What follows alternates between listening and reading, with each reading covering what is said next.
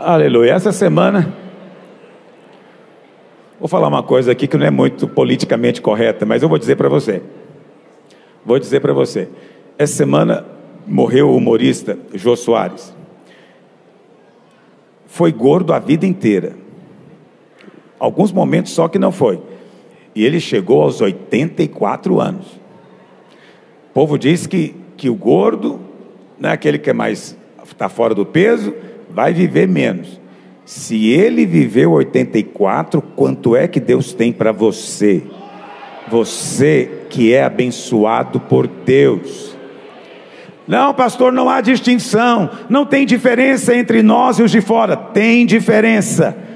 Se não tiver diferença, o que, que adiantou todo o sacrifício da cruz? Tem diferença, tem anjos próximos de você, tem unção sobre a sua vida. Está me ouvindo? Tem promessa de um Deus fiel sobre você. Lá no Salmo 91 diz: Ah, para mim, no Salmo 91, último versículo, Salmo 91. Eu estou falando aqui a questão do peso, por quê? Porque muitas pessoas às vezes ficam se acusando porque estão acima do peso. Vivemos uma geração que vive se sentindo condenada por causa do peso. Ok? Independente do seu peso, olha a promessa de Deus para você: saciá-lo-ei com longevidade, e lhe mostrarei a minha salvação. O que é saciar? Ficar satisfeito. Saciar, você comeu, comeu, comeu, ficou saciado, cheio. O Senhor está dizendo que vai saciar você com a vida longa, até que você vai dizer assim: cansei, estou cheio de viver, já quero ir para o céu, chega de viver aqui. Você chegou nesse estágio? Ou você quer viver mais? Então é mais o que você vai ter em nome de Jesus. Agora, olha a promessa: vou saciar você com a vida longa. Longevidade significa vida longa. Vou saciar você com a vida longa para te mostrar a minha salvação. Ah, sabe qual é a palavra que está aqui no hebraico, onde está salvação? Yeshua. Yeshua.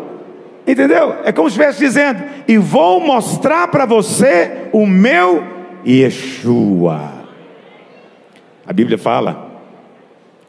A Bíblia fala que quando José e Maria foram levar Jesus ao templo para ser consagrado, a Bíblia fala a respeito de duas pessoas que tinha lá, Ana e Simeão. Simeão, ambos eram bem velhinhos, mas para o Simeão, Deus tinha dito para ele que ele não ia morrer sem antes ver a salvação. E aí, quando ele vê Jesus, e ele vê Jesus ainda como um bebê, e ele pega o Senhor Jesus e ergue nos braços, e ele fala o que para o Senhor? Agora eu posso ir em paz, porque o Senhor me mostrou a sua salvação. Ele está se referindo ao Salmo 91. Está escrito em grego, mas se fosse em hebraico, que é a língua que ele falou, o que, que ele diria? Posso ir em paz, porque agora os meus olhos viram o seu Yeshua.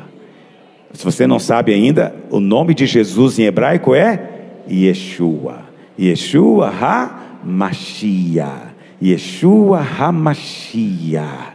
Preste atenção.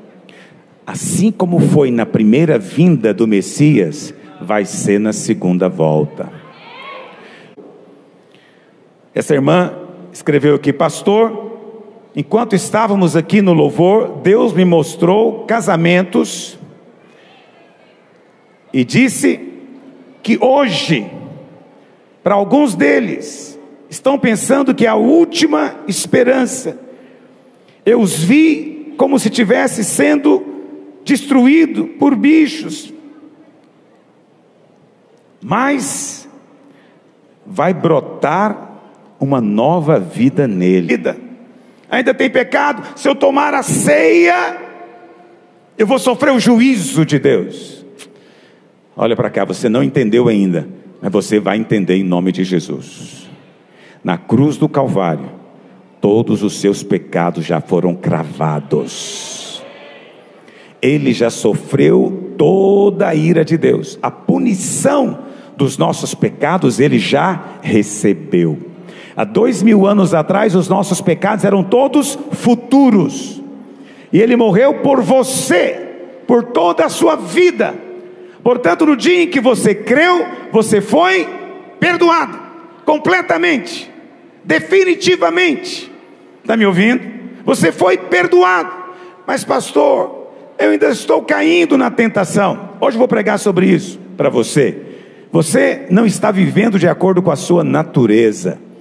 Você ainda está seguindo outra coisa que não é a sua natureza. E a prova que não é a sua natureza é que cada vez que você cai, você fica infeliz, angustiado, abatido, porque isso não é você. Venha viver a natureza de Deus em você, em paz. Você tornou-se escravo da justiça.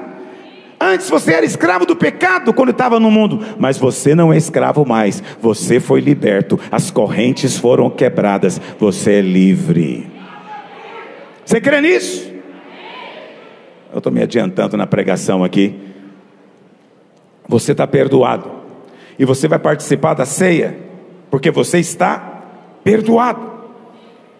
Não vai tomar ceia para ser perdoado. Não, porque você já é perdoado. Alguém me mandou aqui uma pergunta agora. Pastor, ouvi alguém dizer que dia de ceia é dia de renovarmos aliança. Pastor, precisamos renovar a nova aliança? Você vai ouvir esse tipo de coisa realmente quando a pregação é da lei. Entende?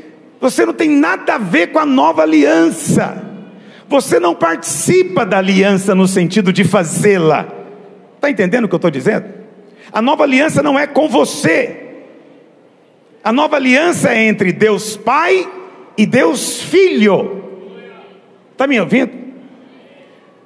Preste atenção. Aliança é um contrato sagrado que não pode ser quebrado.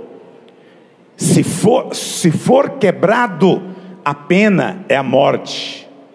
Está me ouvindo? É a morte. Você acha que Deus fez aliança com você e comigo? Se Deus tivesse feito aliança comigo, eu já estava morto há uns 34 anos atrás. Desde quando eu tinha seis anos de idade. Esse é o problema de você descobrir. Os irmãos não entendem piada porque não sabem matemática. Nem faz a. Presta atenção. Se a aliança dependesse de eu obedecer, eu estava morto há muito tempo e você também. Na verdade, se a aliança fosse feita de manhã, na hora do almoço já estávamos no inferno. Uai, pastor, então não estou entendendo. Não estou entendendo. O que, que é essa aliança então? Olha para cá. aliança é entre Deus Pai e Cristo. Cristo é o seu representante. Você não dá conta, ele falou: fica quieto aí, você não dá conta, eu vou te representar. E na cruz ele levou a nossa condenação, e Deus olhou e não havia pecado nele. Está me ouvindo? Aí a nova aliança foi firmada. E agora, pastor, então como é que eu participo da nova aliança? Muito simples. No dia em que você crê na mensagem da salvação, a Bíblia fala que você é o que? Inserido, enxertado em Cristo. Aí você vira uma parte de Cristo, um membro de Cristo. Está entendendo o que eu estou dizendo?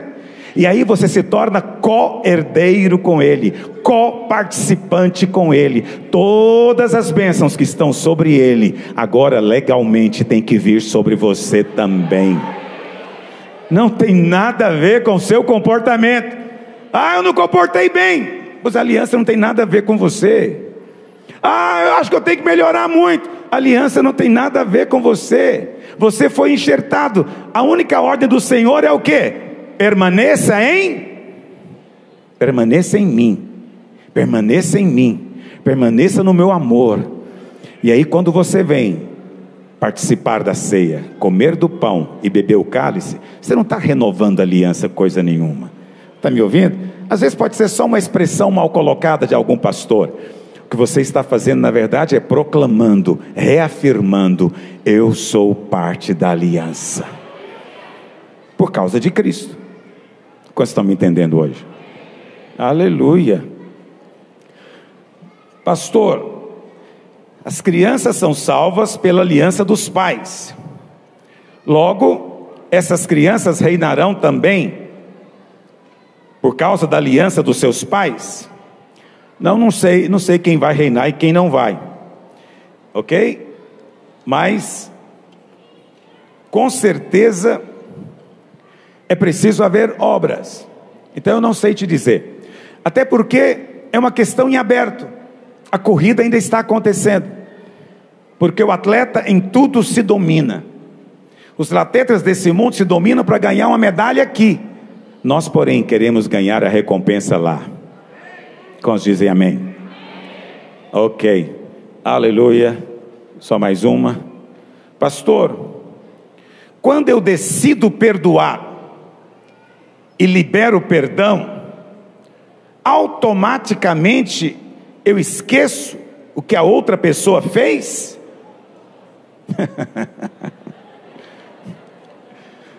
ok. Não, não, você não vai esquecer, filho. Provavelmente você vai lembrar, dependendo do que ela fez, o resto da vida. Você não vai ter uma amnésia, ok? Mas olha para cá. Eu costumo usar a ilustração do perdão da seguinte maneira, fácil você entender. Até o seu filho vai entender agora o que eu vou dizer. Olha para cá. É como um ferro elétrico, ferro de passar roupa. Enquanto ele está ligado na tomada, ele esfria. Mas quando você desliga ele da tomada, ele esfria automaticamente? Mas eu pergunto para você: se ele tiver desligado, vai esfriar? Tem dias que é mais rápido, tem dias que é mais lento, depende do clima. Mas no final das contas, vai esfriar. Olha para cá.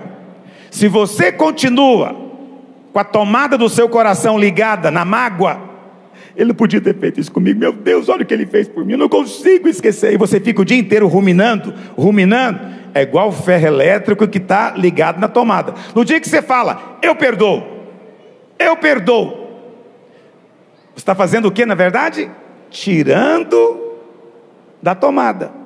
Eu te pergunto, você decidiu perdoar, vai esfriar automaticamente?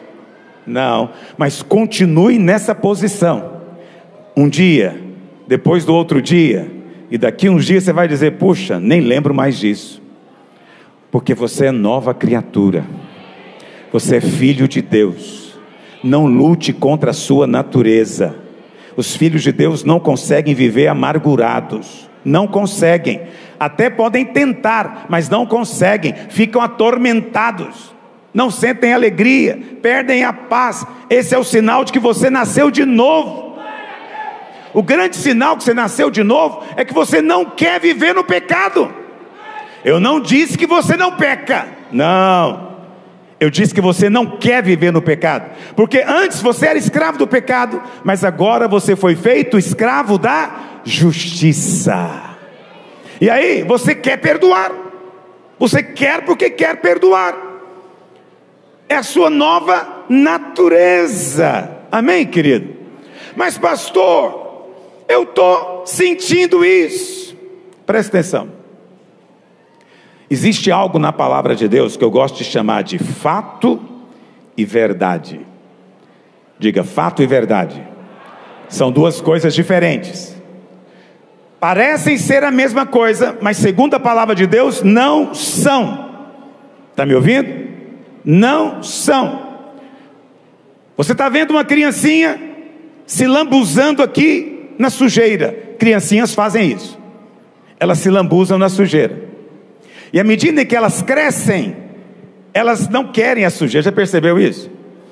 Então a minha netinha, tem uma netinha de dois anos, é muito engraçado, porque ela acaba de comer o chocolate, ela estica os dedos. Enquanto está comendo, ela não importa. Quando acabou, ela fala, está sujo. Ela fica com os dedos esticados assim, querendo uma providência porque ela não quer ficar daquele jeito. Entendeu? Então imagine uma criancinha suja, nariz escorrendo, fralda cheia, né? Ela engateou no chão, a, perna dela tá, né? Como diz lá em Aparecida, pé de Todd. É um fato que ela parece um porquinho, mas a verdade é que ela é filho do pai e da mãe. É um fato que o comportamento dela é impróprio. Pelo comportamento, a gente pensa que ela nem é uma pessoa. Isso é um fato. Isso não é doutrina, nem é mera ilustração. É um fato e uma verdade. Você é filho de Deus. Mas a mesma ilustração da criancinha. Às vezes você faz coisas estranhas. Às vezes você se comporta de maneira imprópria. Às vezes você tem reações que não são legais.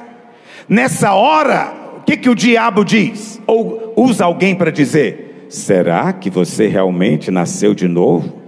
Sei não, tenho as minhas dúvidas. Será que você nasceu de novo? Quem nasceu de novo se comporta assim? Preste atenção. Nunca abandone a verdade por causa de um fato aparente. Está me ouvindo? A verdade é aquilo que Deus diz a seu respeito. O fato é aquilo que você percebe com os seus sentidos. Está me ouvindo? Você percebe com os sentidos do olfato, do tato, do paladar. Isso é fato, mas não quer dizer que é verdade. É um fato que você está com dor, está doente. É um fato. Mas a verdade é, Ele levou sobre si todas as nossas enfermidades. É um fato que o seu comportamento nesse momento não é apropriado e você não nega isso, você sabe que não está legal.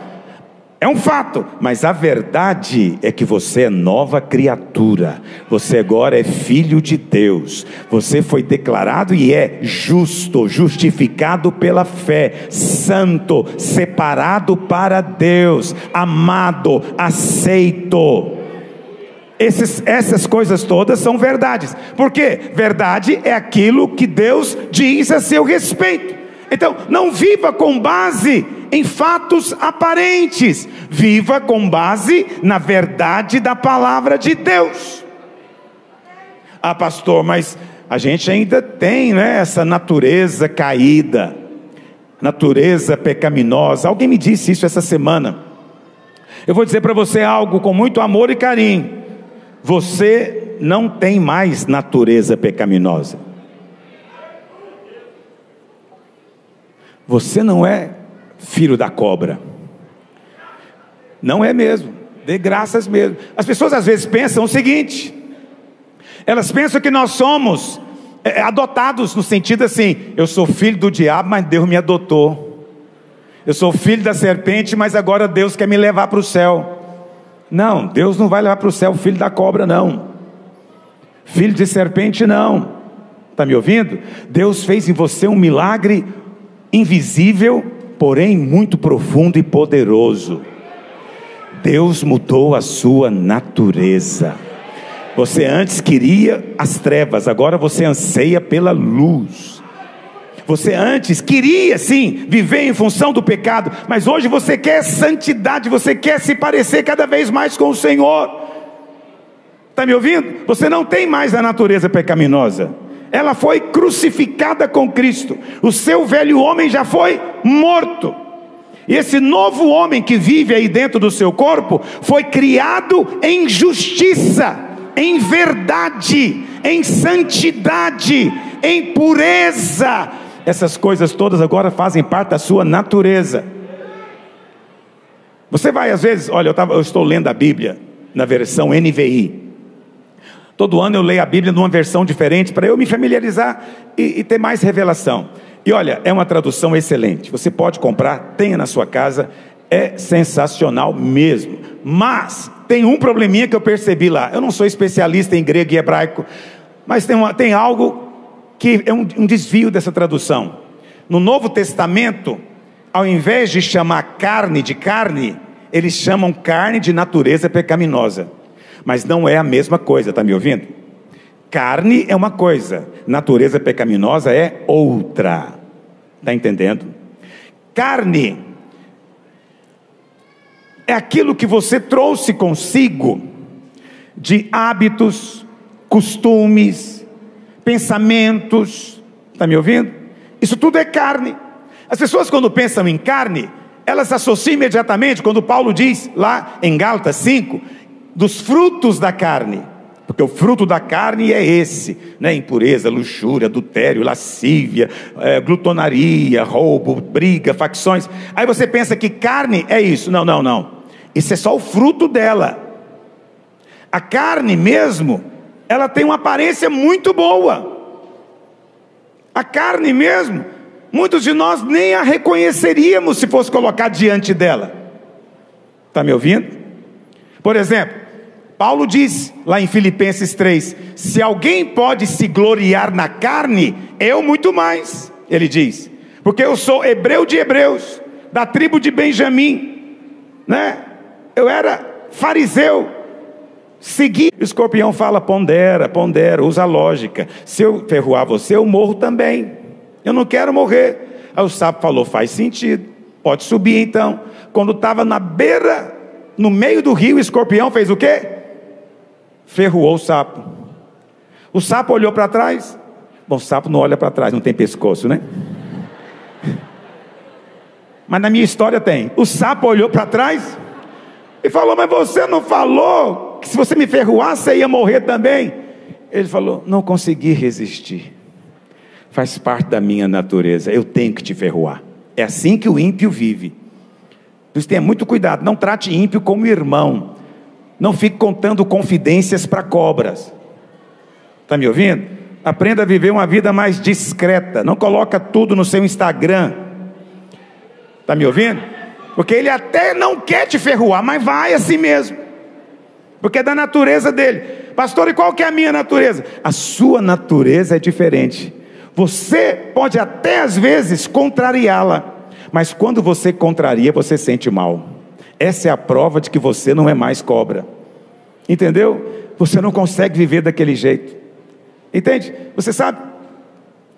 Você vai experimentar a vitória sobre dois caminhos. Ou você vai experimentar a vitória caindo e sentindo muito mal, ah, que angústia, que mal-estar. Ou você vai experimentar a vitória recebendo a palavra e tendo revelação do Espírito. Ou pelas duas maneiras. Está me ouvindo? Mas uma coisa é fato: você é um novo homem. Viva de acordo com a sua natureza. Viva de acordo com a sua natureza. Sabe, contrariar a natureza só vai te fazer perder a paz. Só vai nos fazer perder a paz. Está entendendo o que eu estou dizendo? Mas as pessoas dizem: não, pastor, isso não é verdade. Eu não creio que eu sou justo. Isso tem pastores ensinando, né? porque tem pastor que está querendo ensinar para tentar refutar o que eu estou pregando. Não menciono o meu nome, mas eu sei que, que eu é que estou atrapalhando, porque tem essa coisa da internet é complicado, né? Os membros da igreja dele ficam me ouvindo. E aí ele falou para os irmãos: olha é o seguinte, você é justo? Não, você tem a posição de justo. Você, Deus, Deus pegou você e te colocou numa posição de justo. Mas você não é, na verdade. É só uma posição. Você tem que ficar, permanecer lá. Você tem que permanecer, se não permanecer nessa posição, você deixa de ser justo. Olha para cá. Parece bonito, parece bíblico e piedoso, mas é uma sutileza maligna. Eu quero te dizer, você não tem uma posição de justo, você é justo. Deus não te deu uma posição. Deus mudou a sua natureza. Está me ouvindo? Olha para cá. Por que, que eles ficam tão indignados quando eu prego a graça? Ficam indignados, ficam tão revoltados. E eles dizem: não, essa mensagem leva as pessoas ao pecado. Por quê? Porque eles só ouvem a primeira metade da mensagem. Qual que é a primeira metade da mensagem? É que de fato você foi perdoado seu pecado foi apagado. Dos seus pecados Deus não se lembra mais. O sangue do Cordeiro te perdoou, te justificou. Você é justo. Aí eles dizem: tá vendo? Tá vendo? Olha o que você falou aí. Qual que é a motivação agora para um crente querer viver na santidade? Você falou que ele já está perdoado. O que, que vai impedi-lo agora de viver uma vida do jeito que a carne gosta? É uma boa pergunta essa. O problema é que você só ouviu a primeira metade. A mensagem do Evangelho, realmente, primeira metade é: você está perdoado. Mas tem uma outra metade. Sabe qual é a outra metade? É que quando você crê que está perdoado, o Espírito Santo entra dentro de você e faz de você uma nova criatura. Isso não tem nada a ver com religião. Não tem nada a ver com igreja, nem placa de igreja, se é igreja videira ou se não é. Não importa onde o cidadão esteja, se ele ouvir a proclamação do Evangelho com o coração aberto, a semente vai entrar nele. A semente é a palavra de Deus.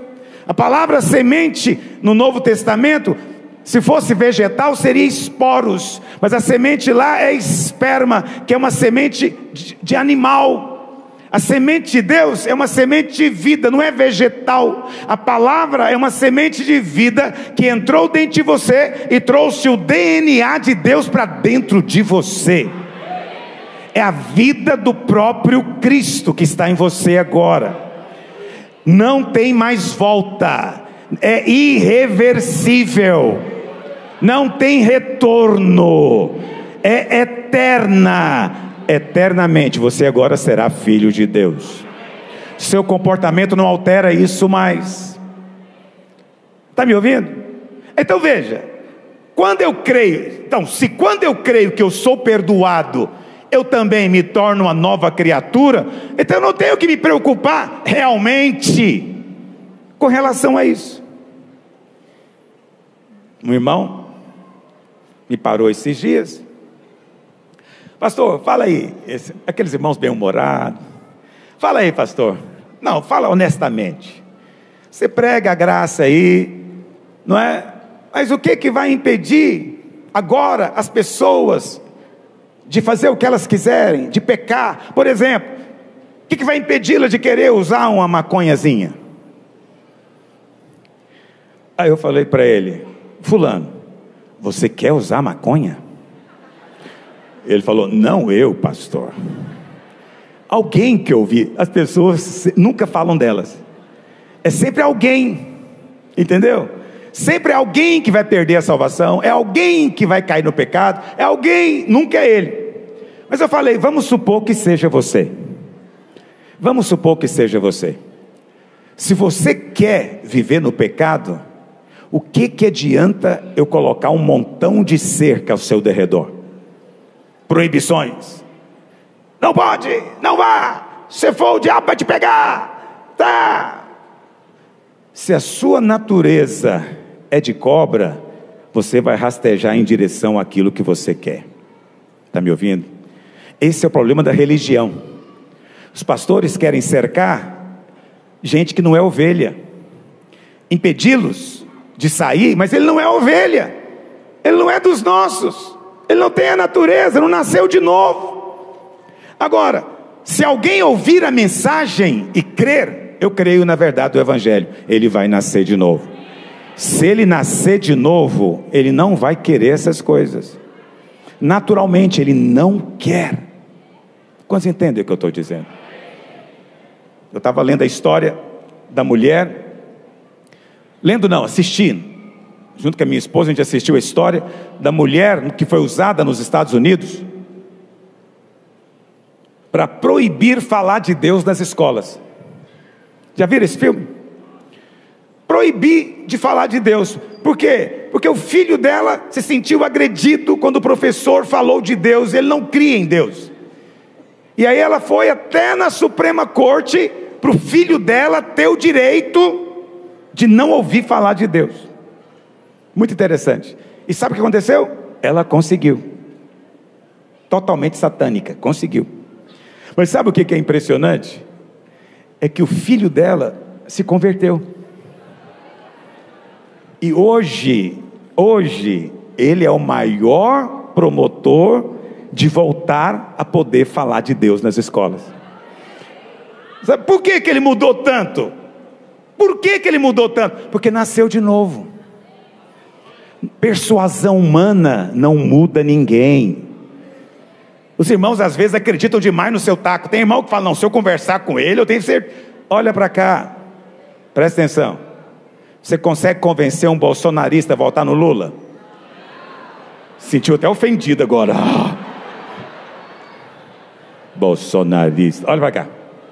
O inverso, o inverso. Você consegue convencer um petista genuíno a votar no Bolsonaro? Mas por que, que você fica tentando? Olha para cá. Com o Evangelho é a mesma coisa. É a mesma coisa. Se ele nascer de novo, mais cedo ou mais tarde, ele vai largar disso. Mais cedo ou mais tarde, o hábito muda. E obviamente nós temos irmãos que vão ajudá-lo. Entendeu? Então o cara acabou de converter, acabou de converter, nascer de novo. Ele ainda fala palavrão, sim ou não? Fala. Ele ainda fala palavrão. Ele acabou de converter, foi cheio do Espírito, mas se alguém pisar no pé dele, ele manda para aquele lugar, ele fala aquele negócio. E aí você fala: ai meu Deus, será que converteu? Será que ele converteu? Olha para cá, ele nasceu de novo, mas para mudar o hábito de falar, vai precisar de você. Fala para ele: ó, aqui a gente não manda ninguém para lugar nenhum, não. Aqui a gente fala misericórdia. Aí ele passa a aprender misericórdia. Eu, quando eu vejo alguém falando misericórdia na internet, eu falo é de alguma igreja evangélica. Não é? Porque ele não vai falar palavrão. Né? Então ele. Já viram um irmão que inventou palavrões evangélicos? Né? Então ele, ele, ele fala: Você é a Jezabel. Como é que é que ele fala? Você é filho da jumenta de Balaão. Não faça como ele, é só piada. Ok? Estou apenas te explicando que ele tornou-se, ele é. Olha para cá, vou falar uma coisa para você aqui, muito importante.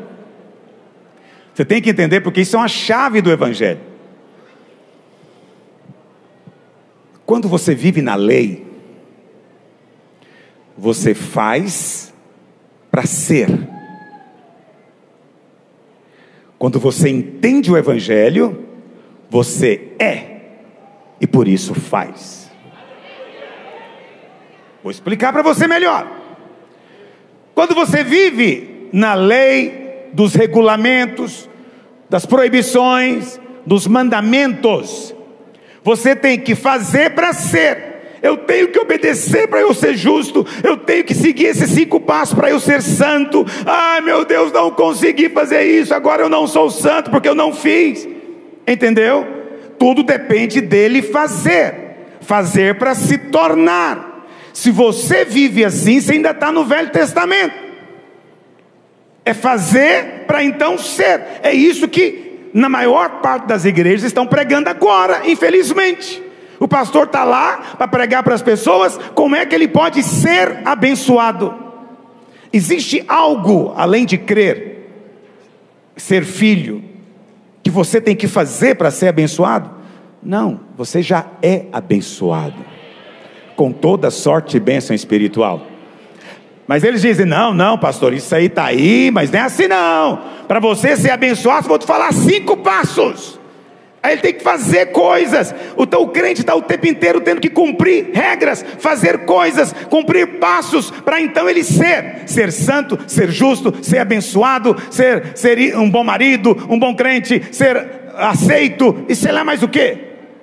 Ele tem que fazer, só que ninguém nunca consegue. Ele está o tempo inteiro sentindo que ele não fez suficiente. Por quê? Porque ele não conseguiu ver nele se ele tivesse realmente mudado, se ele agora fosse mesmo, estaria diferente. Então ele nunca consegue fazer, está sempre frustrado. É por isso que as igrejas vivem de altos e baixos. Entende? Porque as pessoas, quando elas acham que estão conseguindo ser, aí, aí, o culto é uma benção, mas depois ela, ai, não consegui de novo, não consigo, e aí ela vai tentar de novo, e a vida dela é essa constante tentativa, que é depois seguida de uma constante frustração. Essa não é a vida para a qual Deus te chamou. Esse não é o cristianismo do Novo Testamento. Você não tem que fazer mais nada para ser. Hoje no Novo Testamento a coisa é inversa. Eu sempre falo para você aqui que a, o Novo Testamento começa com o está consumado, com está feito, está terminado, telestai, está pronto. Então, se está pronto, Quando você nasce de novo, você nasceu com o pacote todo. Eu sou perdoado. Eu não tenho que fazer mais nada para ser perdoado. Eu sou perdoado. Eu sou aceito. Eu sou amado. Eu sou santo. Eu sou justo. Justiça não é um alvo que eu tenho na vida. Quem sabe eu vou chegar lá. Não, não, não, não. Eu já sou justo. Eu fui justificado. Aquele que não conheceu o pecado, Deus o fez pecado por mim para que nele agora eu seja justiça de Deus. Preste atenção: Jesus não teve que pecar para se tornar pecado. Eu não tenho que praticar justiça para me tornar justo. A justiça dele é colocada em mim, assim como o meu pecado foi colocado nele. Então eu começo a jornada porque eu sou, eu sou, eu sou justo, eu sou filho, eu sou nova criação, eu sou, eu sou mais do que vencedor, eu sou. Você está lutando para ter ter vitória, quem está lutando para ter vitória está no Velho Testamento. No Velho Testamento você não tem a vitória, né? você não é vencedor, você tem que fazer alguma coisa para ser. No Novo Testamento, tudo começa com, a, com essa posição de fé: eu sou, eu sou,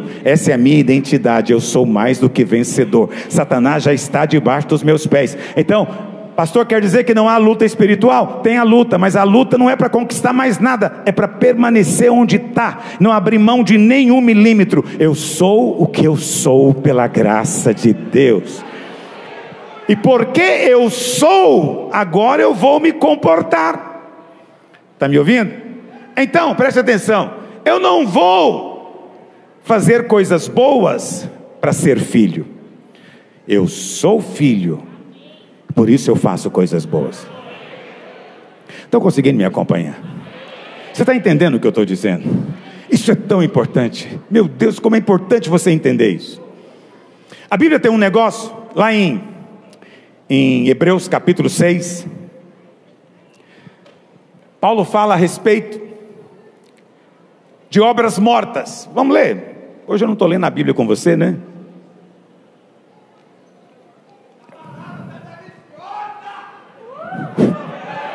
Estava sentindo a tua falta, meu querido. Até sem máscara já, aleluia. Por isso, pondo de parte os princípios elementares da doutrina de Cristo, deixemos-nos levar para o que é perfeito. O que é perfeito? Não lançando de novo a base do arrependimento de quê, meus irmãos? Aqui está falando de arrependimento de pecado? Está falando de arrependimento de quê? Obras mortas obras mortas. Por outro lado, lá em Efésios 2, vamos ler, Efésios 2, vamos ler o verso 8, todo mundo sabe de cor, mas a gente vai ler assim mesmo. Pela graça sois salvos, diga eu sou salvo, pela graça de Deus, mediante a fé.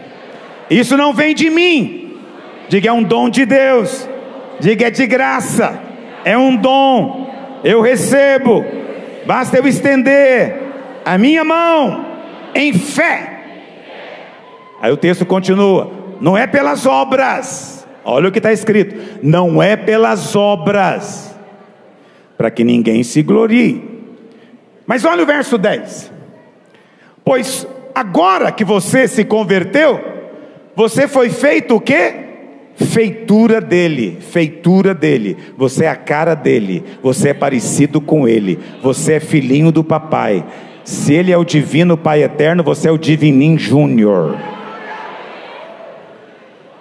Está me ouvindo? Feitura dele. E você foi criado em Cristo Jesus para. Para o que, meus irmãos? Para o que? Agora, presta atenção. As boas obras vêm antes ou depois que você foi criado em Cristo Jesus? Muito bem, agora olha para cá, vamos entender a história. Você tem aqui obras mortas e você tem aqui boas obras. Dois tipos de obras. Vamos imaginar, antes de se converter, antes de se converter, alguém te falou: olha, para você ser salvo, tem que fazer penitência, você tem que orar muito, tem que dar esmola, tem que ajudar os pobres, as crianças, os doentes, você tem que procurar ser bom, bom na sua casa, em todo lugar, para você ser. Essas obras, elas são ruins, sim ou não? Depende de quem está olhando. Para nós, são obras boas. Mas essas obras, Deus olha para elas e diz o que? Essas obras são obras, por que, que elas são mortas? Porque elas não vão conseguir te levar lá em cima, elas não têm poder para te salvar sabendo que você não podia se salvar por nenhuma obra que você faz, eu enviei o meu filho. Ele morreu na cruz por você, desceu ao Hades, ressuscitou ao terceiro dia para te dar vida nova. O que eu te peço agora, creia nele. Se você crê, eu pego você e transporto você para cá, faço de você uma nova pessoa. Mas espera aí, de graça, sim, de graça. Não tem que fazer nada. Não, essas obras, elas são contra Cristo. Você entende que essas boas obras são contra Cristo? É como se a pessoa estivesse dizendo: Eu não preciso de Cristo, não precisava dele ter vindo, eu consigo me salvar sozinho, eu consigo me salvar pelas minhas obras. Isso agride a Deus profundamente, porque ele diz: Olha o trabalho que deu, olha o sacrifício que eu fiz, e essa pessoa está desprezando tudo isso. Tudo isso, porque ela acha que pode ser salva. Então, aquelas obras, Deus chama elas de obras mortas. Por que, que são obras mortas? Porque é o ímpio tentando ser filho de Deus, nunca consegue. Está entendendo o que eu estou dizendo? Mas aí, você agora nasceu de novo. Você ouviu a mensagem e falou: Amém. Não consigo mesmo, não consigo fazer nada para ser salvo. Quem sou eu para conseguir me salvar? Eu quero aceitar a obra de Cristo, Ele me salva. E você então confessou com a sua boca, creu com o coração, você nasceu de novo, passou para o lado de cá, você é filho agora. Agora, você pode fazer boas obras, sim ou não? Agora Deus não chama ela mais de obras mortas, Deus chama elas agora de boas obras, porque você não faz para ser salvo. Você faz porque você foi salvo. Quantos entendem o que eu estou dizendo? Você vem aqui na frente dar o seu dízimo para ser salvo? Você lidera a célula para ser salvo? Então, já não é mais obra morta. Entendeu a diferença entre obra morta e boas obras? Agora eu vou piorar um pouco a coisa para você. Será que existem obras mortas na vida de um crente? Sim ou não? Sim. É isso que vai dar o maior boró quando chegar lá no tribunal de Cristo. Tem gente que é missionário, gastou a vida toda. Tem gente que gastou o dinheiro todo. Tem gente que fez coisas extraordinárias. E quando chegar lá, Deus vai destruir, porque Deus odeia obras mortas. Por que, que Deus odeia obras mortas? Porque as obras mortas, elas negam a eficácia do sacrifício de Cristo. Um crente pode produzir obras mortas, sim ou não? Vou te explicar como, olha para cá.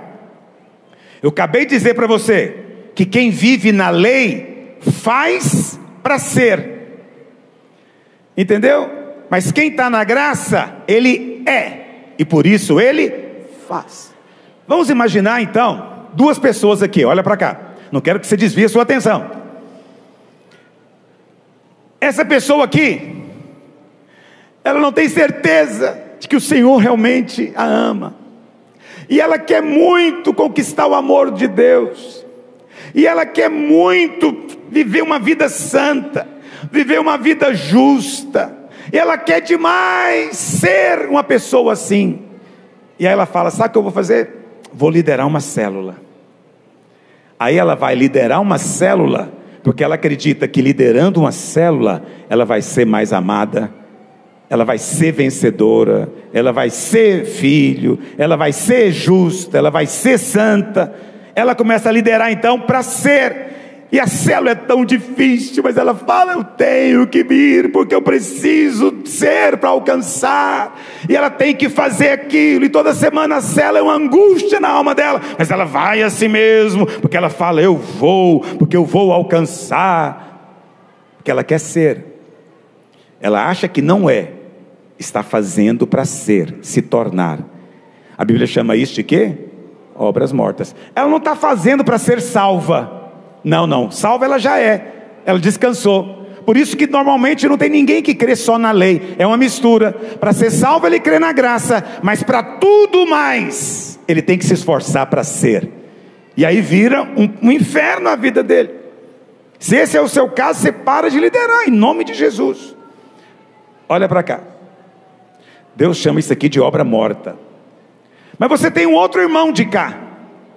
Esse outro irmão experimentou o amor de Deus, ele se sente amado, sabe que é amado, não só sabe, ele sente, ele sente a unção na vida dele, ele sabe que ele é filho, o Senhor deu para ele autoridade, ele pode pisar serpentes e escorpiões, Deus tem prosperado ele, porque ele é mais do que vencedor, ele é abençoado com toda sorte de bênção, ele é santo, ele é justo. Ele é a nova criação, ele sabe tudo que ele é, e ele fala: Meu Deus, eu sou tão abençoado, eu queria uma maneira de poder também compartilhar isso com alguém. Aí ele fala o quê?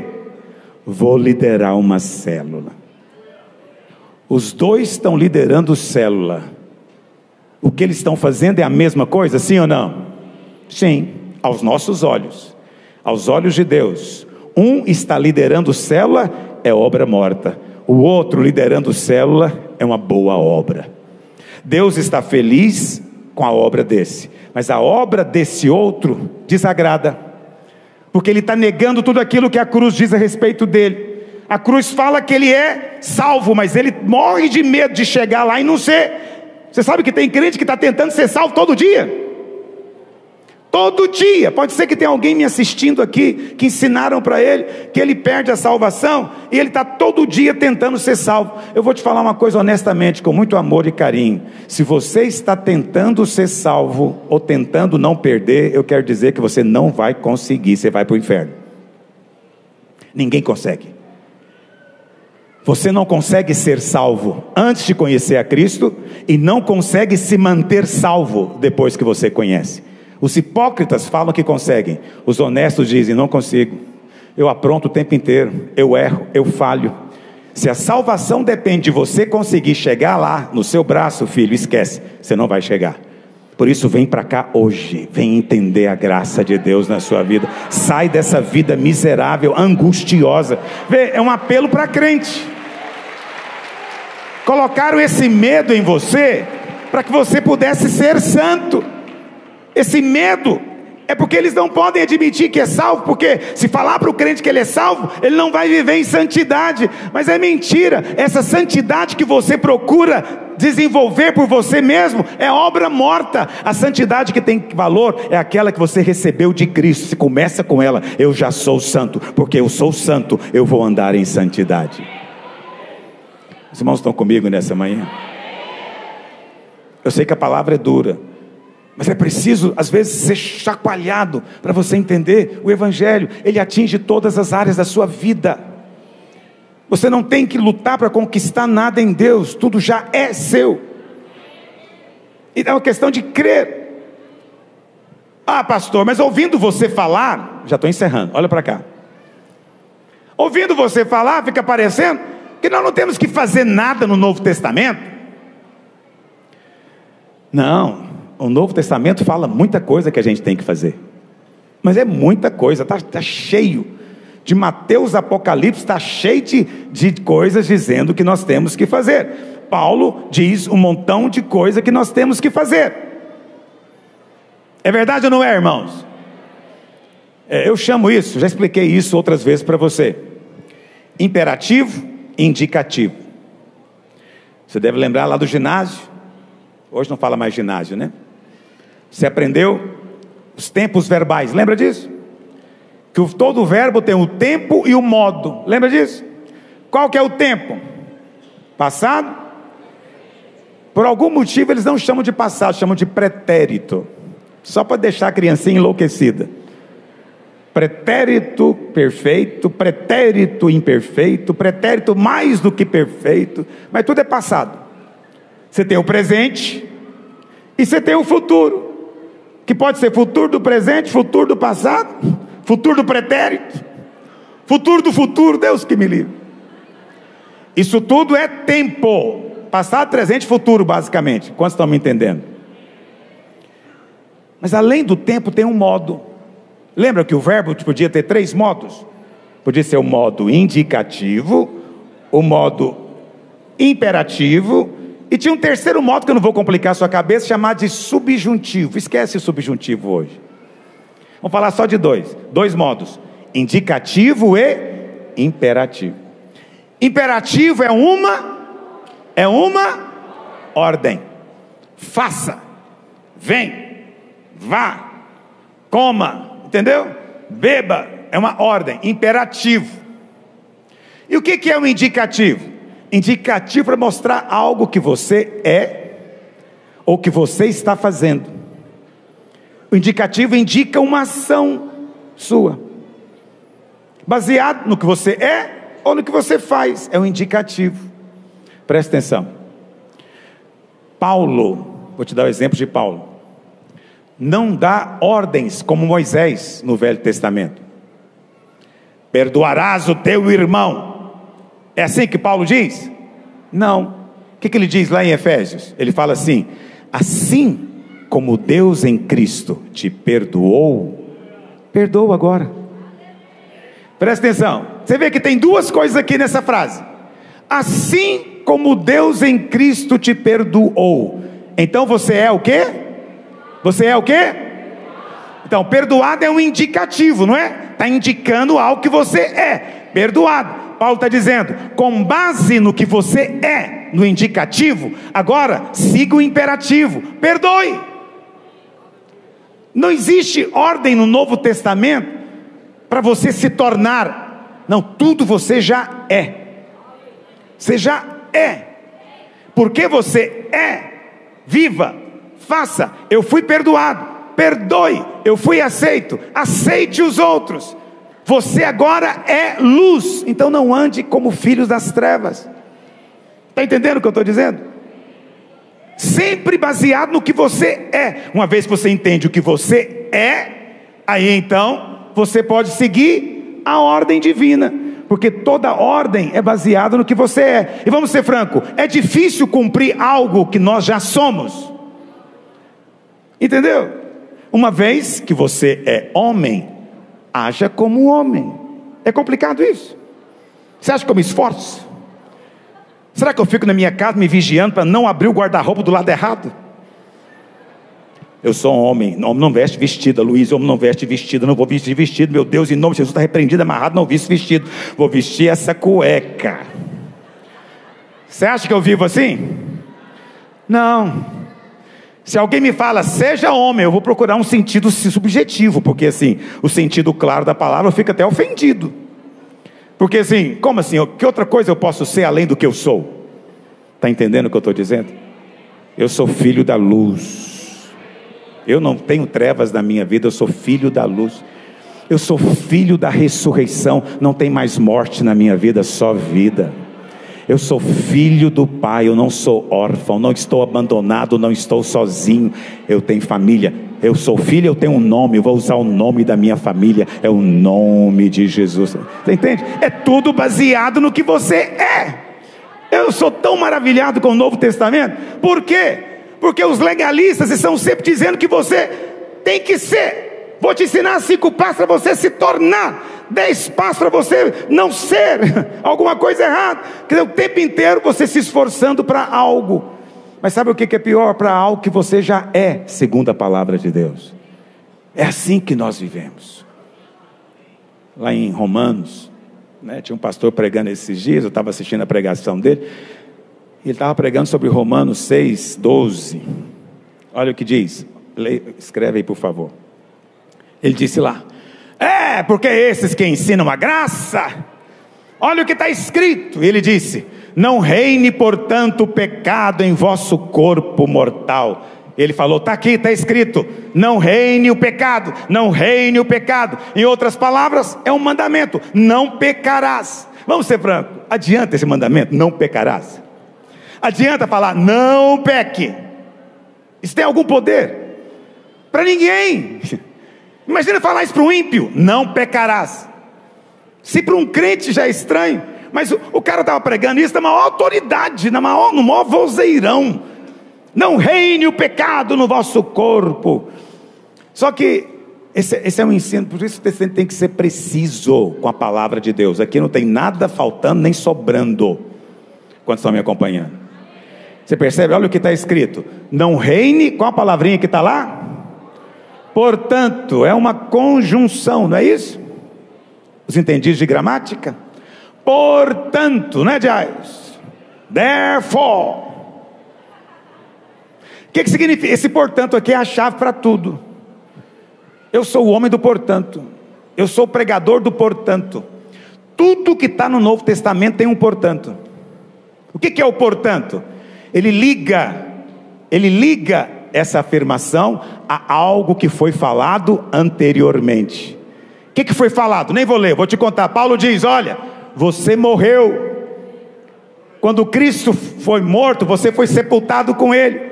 E quando ele ressuscitou, você ressuscitou com ele, você agora nasceu de novo, você é uma nova criatura.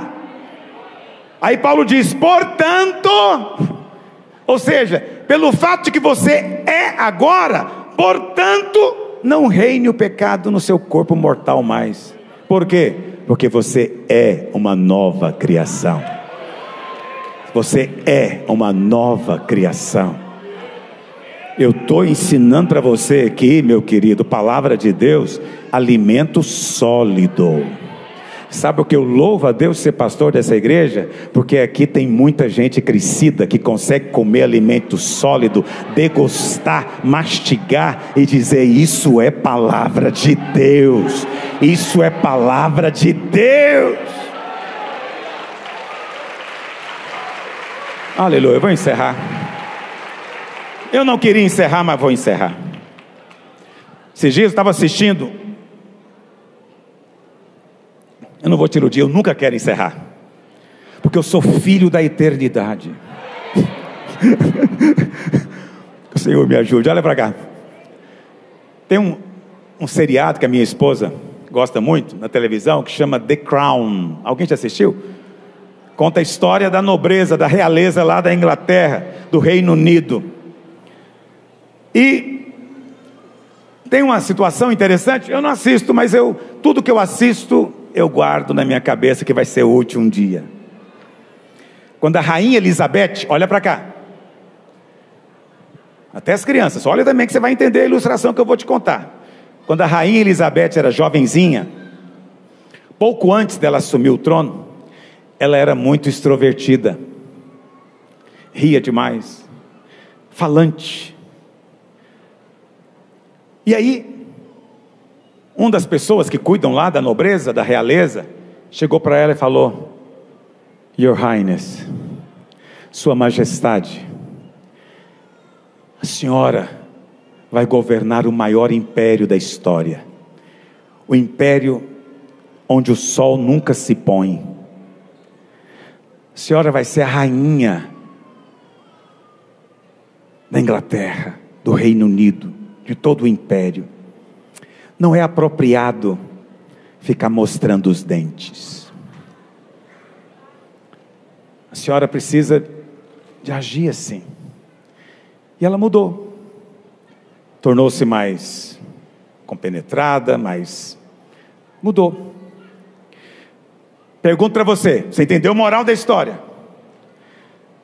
Quando ela mudou, ela se tornou princesa ou ela já era princesa antes? Vou perguntar de novo. Ela já era princesa, sabendo quem ela era, ela resolveu mudar para o comportamento se harmonizar com o que ela era. É verdade ou não? Isso é Novo Testamento. Eu sou príncipe, sou da nobreza, sou da realeza. Eu não tenho que me tornar, eu já sou. E aí, eu vou me comportar de acordo com isso, vou me vestir de acordo com isso. Às vezes tem irmã que reclama, ah, o pastor Luiz prega graça e está preocupado com o decotezinho. Não estou preocupado com o decote, é que você é princesa. Princesas não mostram, princesas escondem. Entendeu o que eu estou dizendo? Mas se você não entender isso, o que, que adianta eu te proibir? Está proibido, eu quero medir a saia de cada uma aqui, o cabelo também. Quero medir aqui a maquiagem, para ver o nível de maquiagem que está passando, a cor do batom, esmalte, mostra aí, quero ver. Adianta eu fazer isso? Não, isso é tolice. tolice. Quem faz isso está tentando fazer a pessoa se tornar princesa. Não dá para transformar ninguém em princesa, não, filha. Ou você já nasceu assim, ou não tem jeito. Mas eu tenho uma boa notícia para te dar: você já nasceu assim. Você é filho do rei. Viva de acordo com isso. Isso é a santidade, é a nobreza. Ande de acordo com isso. Viva de acordo com isso. Ande em harmonia com o que você é. Mas, pastor, me converti agora. Eu ainda estou com os comportamentos que não é da nobreza. Vou encerrar te contando mais uma ilustração. Olha para cá. Recentemente eu fui a Israel, vou voltar de novo agora. Fui a Israel, e era Israel com ilhas gregas. E aí teve a parte então do navio. E acontece um fenômeno muito interessante que eu percebo todas as vezes. Tem gente que não percebe, eu percebo. Você está no navio, você não percebe, mas ele está balançando. Quando você desce na terra firme, você continua sentindo ele balançando. Se você nunca passou por isso, você tem que ir para Israel comigo. É, ou então vai para Santos, ou vai pescar no Mato Grosso, faz o que você quiser, olha para cá. Mas tem experiência, é verdade. Depois de ficar 10, 12 horas dentro do navio, quando você está em terra firme, está parecendo que não é terra firme, está parecendo que está no mar ainda, mas não está.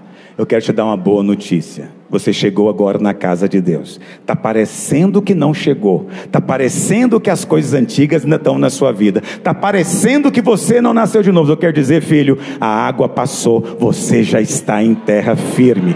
E vou te dizer, dá, passa alguns momentos, essa sensação de tonteira vai passar. A sensação de você estar tá no mar vai passar, porque a realidade vai sobressair. Está me ouvindo? É só uma falsa sensação que o inimigo quer trazer sobre você, de que você ainda está no mar. Não está mais. Ele tirou você do mar da morte e te trouxe para a terra firme, para o reino do Filho do seu amor. Agora você é nova criação em Cristo. Se você crê nisso, diga um glória Glória a Deus hoje.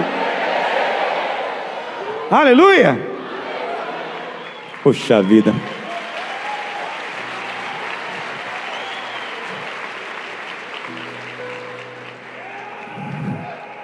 Vamos participar da mesa do Senhor. Mas antes disso, calma, calma, calma.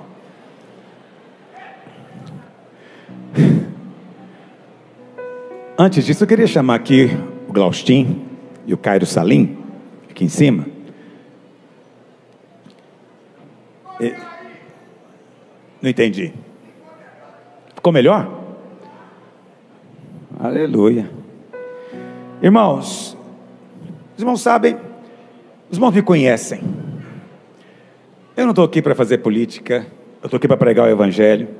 Minha alegria é pregar esse Evangelho, vou pregar ele até morrer. Ou até o Senhor me levar com os anjos, não sei como é que vai ser. Mas seja lá como for, eu vou estar com Ele. E eu, eu sinto o Espírito testificando cada vez que eu prego para você. Que Deus tem coisas grandes para fazer na sua vida. Meu Deus, como eu senti isso aqui hoje. Deus tem coisas grandes para mover na sua vida.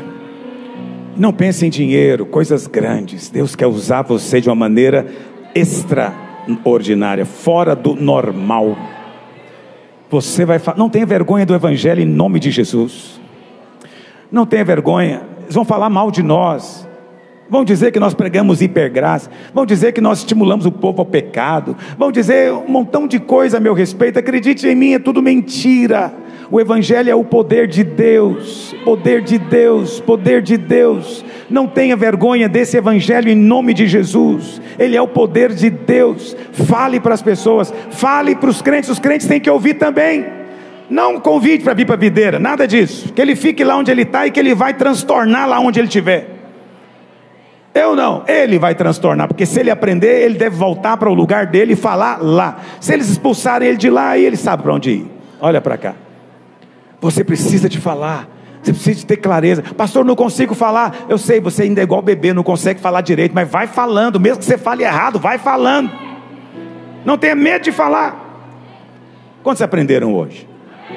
Eu te ensino com exemplos, te ensino com verdades bíblicas. Fale para as pessoas isso. Então você sabe, meu chamado é esse, essa é minha alegria. Se não dá para anotar, eu quero te dizer, é minha paixão. Meu Deus. Mas nós vivemos no Brasil. Eu sei que você pensa que eu sou brasileiro. Não, eu estou morando aqui. O meu velho homem era brasileiro. O meu novo homem nasceu no outro reino. Eu sei que isso aí também deixa enlouquecido os irmãos, né? Porque os irmãos falam: Não, eu sou brasileiro. Não, não. O brasileiro que havia em você já morreu. Foi crucificado com Cristo. Era o seu velho homem que nasceu do seu pai e da sua mãe. O novo homem foi criado em Cristo Jesus. Sua pátria não é daqui. Você é de outro mundo. Mas nós moramos aqui. Enquanto estamos aqui, somos como peregrinos. Eu vou ser honesto com você, eu não tenho interesse de mudar esse mundo por meios políticos. Nem creio que esse mundo tem jeito, tá? Tudo guardado para o fogo, tudo guardado, entesourado para o fogo que virá. Mas enquanto nós estamos aqui, nós vamos ser instrumento de paz. Lembra dessa canção antiga? Senhor, fazei de mim um instrumento de tua paz. Enquanto estamos aqui, somos instrumentos de paz, de vida e de bênção. Não estamos aqui para condenar ninguém. Não vamos condenar homossexuais. Não, vamos falar da graça. Não vamos condenar mulheres que abortam. Não, há perdão para elas. Não vamos condenar drogados e pessoas que querem legalizar a droga. Há libertação para eles. Nossa palavra é de vida, não é de condenação. Mas no que estiver ao nosso alcance, nós temos que ser luz e sal. Por isso, precisamos de eleger pessoas. Você sabe, nós como igreja não nos posicionamos com relação a prefeito, governador e presidente. Por quê? É cargo executivo. O trabalho deles é colocar eletricidade na rua, esgoto, é educação, é escola, é, é asfaltar a rua, é cuidar, entendeu? Saúde. Esse é o trabalho deles mas nós nos posicionamos no legislativo. Por quê? Porque esses caras fazem leis que vão afetar a sua vida e os seus filhos. Entendeu? Esses caras votam leis lá que podem ser contrárias à sua convicção.